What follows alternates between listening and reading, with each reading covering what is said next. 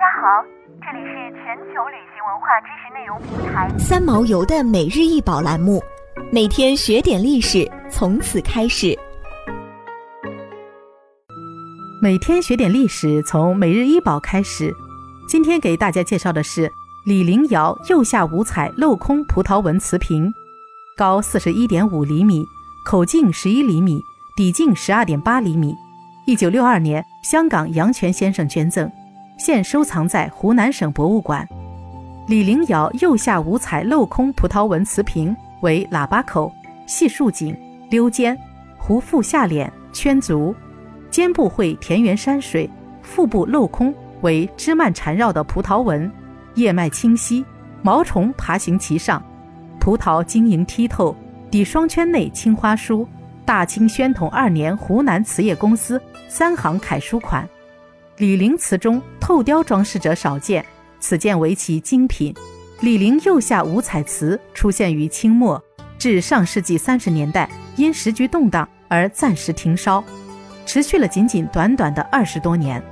但是它却对整个中国陶瓷的历史和文化等各个方面产生了重要的影响。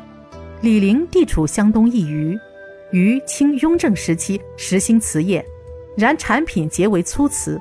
自清末釉下五彩瓷的出现，使以制瓷业而兴旺起来，并扬名中外。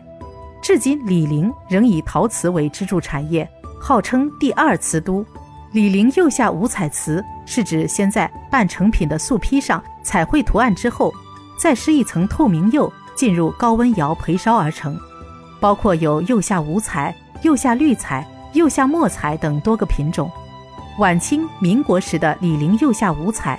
烧造用的是三烧法，即首先在第一次烧成的素坯上彩绘，绘画完成后入窑第二次焙烧，使材料与胎体紧密结合，然后再施一层透明釉后，第三次入窑高温烧成。烧成后的图案被一层透明的釉膜覆盖在下边，显得晶莹透亮、柔和淡雅。李陵釉下五彩瓷的瓷质极为细腻，图案画工精美，五彩缤纷。栩栩如生，具有较高的艺术价值和使用价值。